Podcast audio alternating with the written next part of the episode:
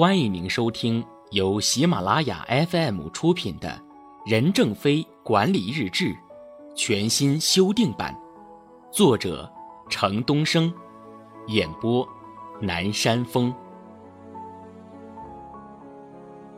第十八章，六月二十九日，素质模型。我们从一九九七年开始。与合益集团合作，进行人力资源管理变革，在合益集团的帮助下，建立了职位体系、薪酬体系、任职资格体系、绩效管理体系及岗位角色的素质模型。在此基础上，形成了华为公司员工的选、育、用、留原则和干部选拔、培养、任用、考核原则。自一九九八年开始。合益集团每年对华为公司人力资源管理的改进进行审计，找出存在的问题，然后交给华为解决。正是由于这么多年来我们在人力资源管理上不断的改进、不断的进步，造就了一支真诚为客户服务的员工和干部队伍。从两千零五年开始，华为公司又与合益集团合作，进行领导力培养、开发。和领导力素质模型的建立，为公司面向全球发展培养领导者。摘自华为的战略。背景分析，在学习西方先进企业经验方面，华为是不遗余力的。华为的学习是全方位的，从经营管理模式到服务体系等，在人力资源管理方面，华为请来了合益集团进行贴身指导。在借鉴西方先进企业人力资源管理模式的基础上，华为逐步形成了一套系统的人力资源管理体系。华为基本法第六十二条规定，人力资源管理不只是人力资源管理部门的工作，而且是全体管理者的职责。各部门管理者有责任记录、指导、支持、激励与合理评价下属人员的工作，负有帮助下属人员成长的责任。下属人员才干的发挥与对优秀人才的举荐，是决定管理者的升迁与人事待遇的重要因素。行动指南：学习和创新是分不开的，只有先学习才能再创新。学习也要根据自身的实际情况，全盘照搬也是不可取的。六月三十日，对等，公司与员工在选择的权利上是对等的。员工对公司的贡献是自愿的，自由雇佣制促使每个员工都成为自强、自立、自尊的强者，从而保证公司具有持久的竞争力。公司采取自由雇佣制，但也不脱离中国实际，促使每个员工成为自强、自立、自信的强者，使公司具有持续竞争力。由于双方的选择是对等的，领导要尊重员工。员工要珍惜机会，对双方都起到了威慑作用，更有利于矛盾的协调。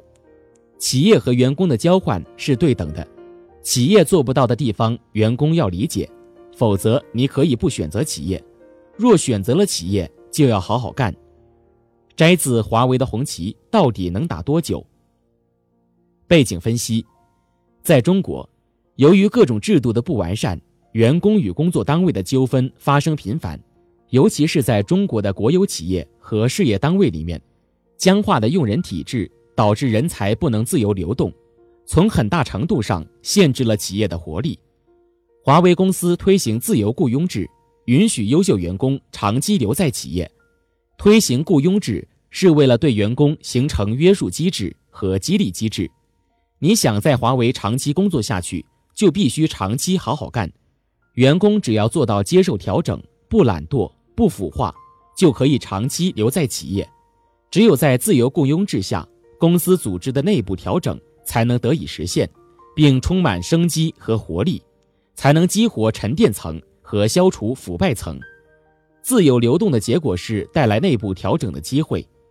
公司的目标是在自由雇佣制下实现人才的优选、留优、用优。行动指南：当今社会竞争越来越激烈。各个公司和企业都在绞尽脑汁挖人才、留住人才，而“人往高处走，水往低处流”的观点越来越被社会接受，这也符合了人才自由流动的潮流。因此，自由雇佣制度会日益成为企业和公司的用人制度之一。学习观，不搞培养制，只搞选拔制。七月，七月一日，基本功要重视普通员工、普通岗位的培训，要苦练基本功，培养过硬的钳工、电工、厨工、库工、工程师、秘书、计划员。统计员、业务经理，每一个人、每一件工作都有基本功，要把员工做实，紧紧抓住不放，否则大好形势就浪费了。员工眼高手低的状况要克服，做一个踏踏实实的，在本职工作中有些作为的人。摘自《反骄破满》，在思想上艰苦奋斗。背景分析。我们通常所说的基本功，包括基本素质和基本技术两个方面，它是发展复杂技术和高难技术的基础，也是技术得以更好应用和发挥的条件。任正非所说的基本功，是指员工要有胜任工作岗位的基本能力，它是员工个人发展和获得提升的基础。在任正非看来，新员工上岗之前必须经过培训。而老员工无法适应新的工作形式时，也必须重新接受培训。打好基本功是注重实干的学习态度。任正非反对员工不切实际、眼高手低，没有打好基本功就想着做大事、实现大理想的行为。在华为公司，曾经有一名新员工一进公司就向任正非写下一封万言书，洋洋洒洒、热情洋溢。但任正非在一次大会上说：“这个人如果病了，他很可能是精神病，应该送去精神病医院；如果他没有病，那么他应该辞职。”任正非反对那些没有做好本职工作就提出远大理想、宏伟计划的行为。行动指南：万丈高楼平地起，任何一项伟大的事业工程都需要从基础做起。都需要首先打好基本功。七月二日，培训。公司近些年发展迅速，除了万门机达到世界一流水平，大量投产开局外，还在进行处理能力极强、中继容量数万门的智能网的 SSCP 点的研究。一旦成功，将担负起中心城市各种新业务的汇接。如果我们的员工素质不高，培训不严，因经验不足、处理不当，造成全网瘫痪，这是多么可怕的局面！因此，从难从严、从实际出发，各级组织加强员工培训是一项长期而艰巨的任务。摘自《从二则空难事故看员工培训的重要性》，我们要特别对从前方回来的员工提供更多的培训机会，改进培训的手段，大力发展电话教学。使公司各种好的培训能普及到天涯海角。我们任何一个到前方去的技术与管理人员，都至少要抽一个小时在办事处讲一课。做不到这一点的，考核中的团结合作就要打折扣。每一个市场人员都要利用点滴时间自我培训，每天每时与每一个人打交道，您都是在接受着不同方位的培训，只是您不自觉罢了。摘自。不要忘记英雄。背景分析：如今，无论是在国外企业还是在国内企业，新员工在上岗之前都必须经过培训，企业也越来越重视对员工的培训。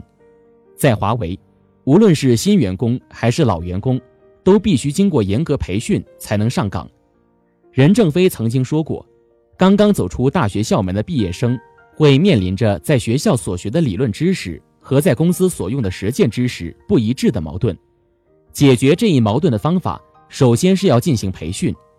华为将持续的人力资源开发作为人才可持续成长的重要条件，永不停息地致力于建设一个学习型组织。为此，华为在员工培训方面投入了大量的人力和物力。华为公司员工的培训体系包括新员工培训系统、管理培训系统。技术培训系统、营销培训系统、专业培训系统、生产培训系统。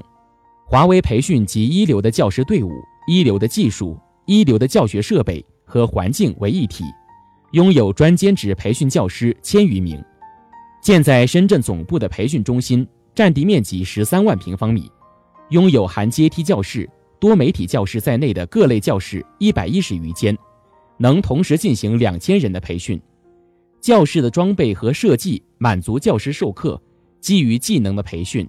辅助教学等多种教学手段的需要，培训中心还拥有三星级学员宿舍、餐厅、健身房等生活、娱乐、体育设施，为培训学员提供舒适的学习生活条件。华为员工的主要培训方式为课堂教学、案例教学、上机操作、工程维护实习和网络教学等多种教学形式，广泛采用多媒体 CD 培训、视频培训。音频培训等教学手段，并逐步发展基于互联网和电视网络的远程教学，使学员无论何时何地均可得到华为系统化、个性化的培训。行动指南：培训是员工走上工作岗位之前的重要阶段，它决定着员工未来的工作质量。培训过程是在学习的过程。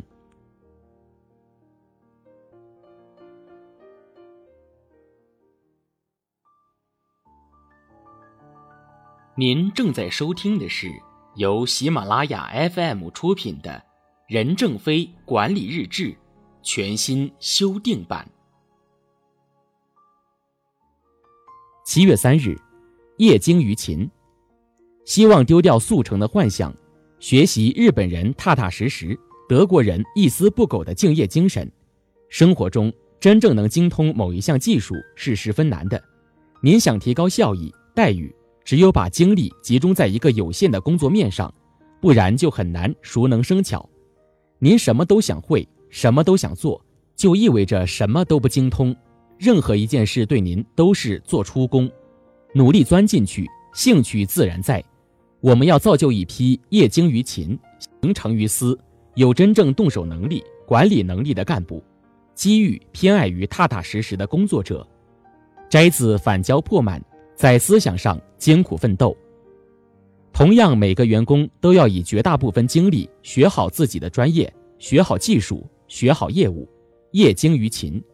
摘自谈学习。背景分析：不同的人有不同的学习观，有的人喜欢博采众长，兴趣爱好很广泛，而有的人则是专攻一项，心无旁贷。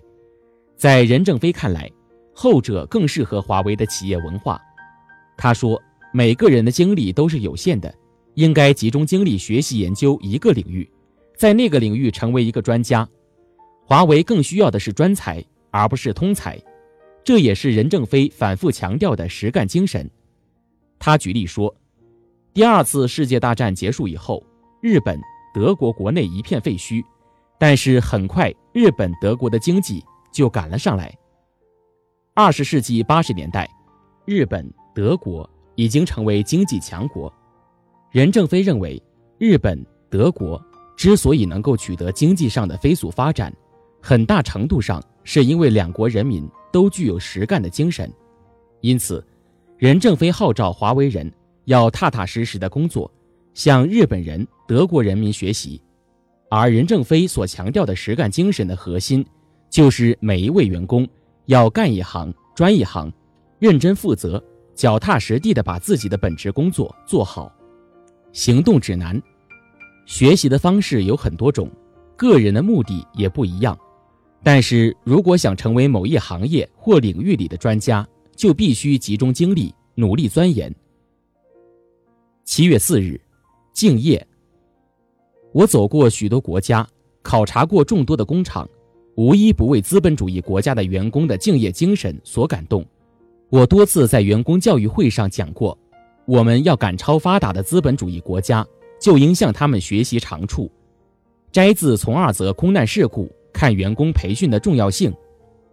背景分析：由于新中国成立以来阶级斗争观念的长期束缚，对资本主义国家和人民的固有成见依然根深蒂固，如不是东风压倒西风，就是西风压倒东风。社会主义国家的人民是勤劳善良的，而资本主义国家的人民是腐化堕落的等等。任正非打破了这种旧有观念的局限，他认为资本主义国家有很多值得我们学习的地方，如资本主义国家企业员工所具有的敬业精神、开拓进取的精神，就值得中国企业员工学习。为了学习西方企业的先进经验，任正非先后远赴德国、日本、美国，对这些国家的企业进行了深入的考察和研究。他深深感受到了中国企业与西方先进企业的差别。他认为，华为只有虚心学习西方先进企业的长处，同时结合中国的实际，才能更好的发展。他也号召华为全体员工要学习日本、德国人民的勤劳，要学习美国人民的创新精神。行动指南，在工业化道路上，中国远远落后于西方，因此。中国企业要走向现代化，也必须向西方企业学习。学习和借鉴没有国界之分。中国企业应该抛开固有的成见。七月五日，竞争伙伴。我们的竞争伙伴零四机、大唐、中兴都有十分明显的进步。零四机市场的覆盖面比我们大，中央对它也比较支持。大唐有着十多年国家级科研打下的底子，在科研的深度、广度上都得天独厚。他们对电信的系统认识比我们深刻。中兴公司与我们同处深圳，朝夕相处，文化比较相近。中兴在做实这个方面值得我们基层员工好好学习。华为在做事方面比较擅长，但在做实方面没有像中兴那样一环扣一环。工作成效没有他们高。摘自再论反交破满，在思想上艰苦奋斗。背景分析：任正非一贯主张华为应该向优秀企业学习，无论是国外先进企业还是本土企业，无论是华为的竞争对手还是华为的客户，世界上优秀企业千千万万，结合自身特点，找到自身的差距，才是客观理性的学习行为。同城兄弟中兴通信是华为的老对手，两家公司虽然在很多领域直接交手，甚至争得你死我活，但是任正非看到更多的是中兴通信的优势以及华为公司的劣势，主张多向对手学习。一九九六年，中兴通信宣布上市；一九九八年，中兴通信上市的第二年，公司实施向准事业部制转变，初步搭建起先进的经营管理平台。一九九九年，中兴通信通过试行经济责任制，进一步优化这种体制的硬件部分，使之成为符合自己产品线特点和市场特点的先进现代企业体制，充分发挥出体制优势。两千年是中兴通信的速度年，公司将规模和效益作为重要的经营指标，通过市场和企业的互动，不断优化企业管理中的软件部分。两千年，中兴通信业绩喜人。各项业务均取得了突飞猛进的增长，全年实现主营业务收入逾四十五亿元人民币，比去年同期增长百分之八十一。两千零一年，中兴通信主要用周转率这一经营指标来推进经营工作，以此反映公司的计划、预测、组织、实施等方面的效率。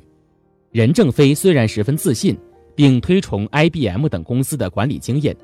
但他对中兴通信的成就也十分关注，并虚心学习中兴通信的一切先进做法。任正非很清楚，作为非上市公司，华为的很多行为更需要完善的流程指导和规范。因此，华为下大功夫引进西方先进的管理体制，改革流程。华为的改革内容在很大程度上与中兴通信类似。行动指南。竞争并不只意味着你死我活的对抗，更意味着多了一个学习的参照者和督促者。